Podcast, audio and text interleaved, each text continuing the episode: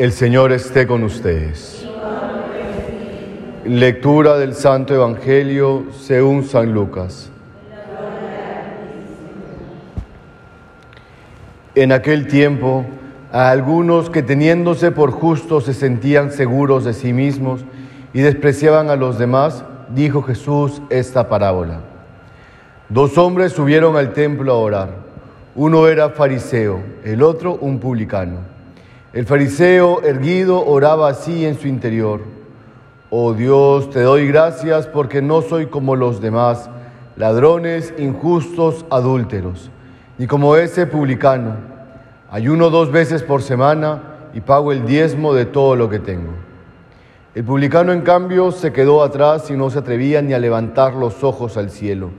Solo se golpeaba el pecho diciendo, Oh Dios, ten compasión de este pecador.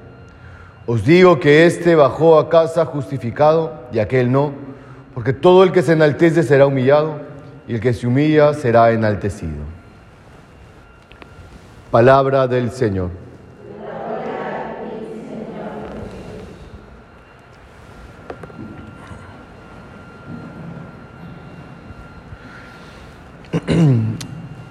El Señor en el Evangelio nos va a presentar estas dos actitudes las dos actitudes por las que, eh, en las que puede caer el, el hombre, no el cristiano, el que, el que se acerca a Dios, el que quiere vivir para con Dios. Es una actitud que es la actitud del fariseo y la del publicano. ¿Y qué, qué características podemos encontrar en cada una de ellas? Primero la del fariseo, y, es, y la, la, actitud o la característica del fariseo está como comienza este evangelio, ¿no? porque el evangelio va a comenzar diciendo habían algunos que teniéndose por justos se sentían seguros de sí mismos. El primer error en la actitud del fariseo es esta, que se tenía por justo.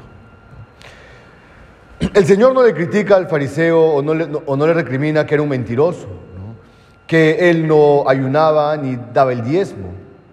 El Señor no le critica eso, porque tal vez efectivamente sí lo daba. Tal vez sí si ayunaba, sí daba el diezmo y sí cumplía todo aquello por lo cual se jactaba. El problema no está en eso, el problema no está en que, en que era un mentiroso y aparentaba cumplir, no cumplía, sino que sí lo cumplía. Pero caí en el error, y un error en el cual podemos caer todos, ¿no? es el error del buenismo, en el que porque cumplo las cosas, ya soy bueno porque no hago daño al otro, entonces ya soy suficientemente bueno. Porque me distingo en mi obrar ante el resto de los que me rodean, ya soy bueno. Y aquí está el gran error del buenismo. ¿Cuál es el gran error del buenismo? En con quién se compara. Yo siempre digo esto, ¿no? A las personas con las que converso, digo, si tu referente es tu amigo, tu compañero, este, tu, compadre de fiesta, entonces puede ser es un recontrasanto. ¿no? Pero nuestro referente no es ese. Nosotros no nos comparamos con la mediocridad, porque si nos comparamos con la mediocridad, entonces somos pues demasiado virtuosos. Nuestra comparación siempre es la santidad, siempre es Jesucristo siempre es los santos, aquellos que nos han precedido, aquellos que han destacado en santidad. Cuando nos comparamos con ellos, entonces el buenismo se nos acaba en dos patadas, porque decimos definitivamente no soy tan bueno, me falta mucho por mejorar.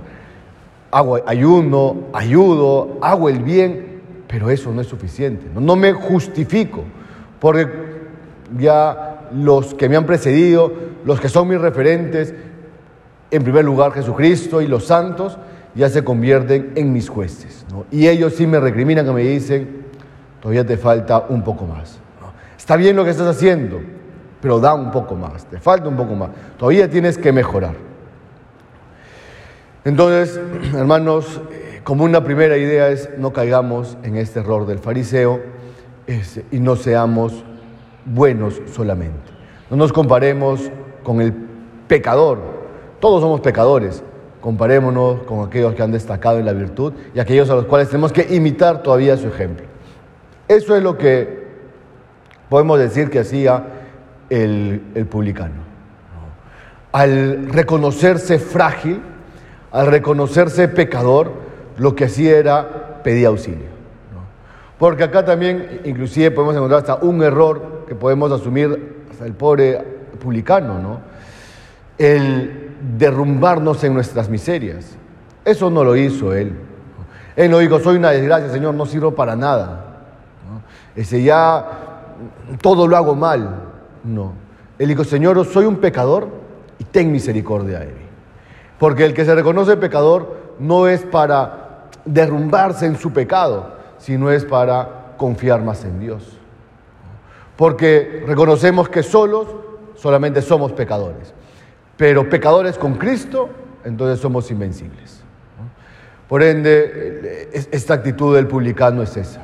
Señor, soy pecador, soy una desgracia, todo lo hago mal, pero ten misericordia de mí, porque teniendo misericordia de mí tú, entonces voy a dejar de ser pecador. Entonces aquello que me cuesta, aquello en lo cual caigo, aquello que se me hace tan difícil lograr, voy a poder lograrlo. Porque como dice San Pablo, bueno, ya no soy yo, sino eres tú quien vive en mí. Por lo tanto, en nuestro oración y cuando nos acerquemos a Dios, evitemos este error del buenismo, pero también evitemos el error del derrumbarnos de nuestras faltas, sino confiemos en Dios, pidamos su misericordia y su auxilio, que se, que se acuerde de nosotros y así, conscientes de nuestra debilidad y apoyados en Cristo, seremos invencibles. Que así sea.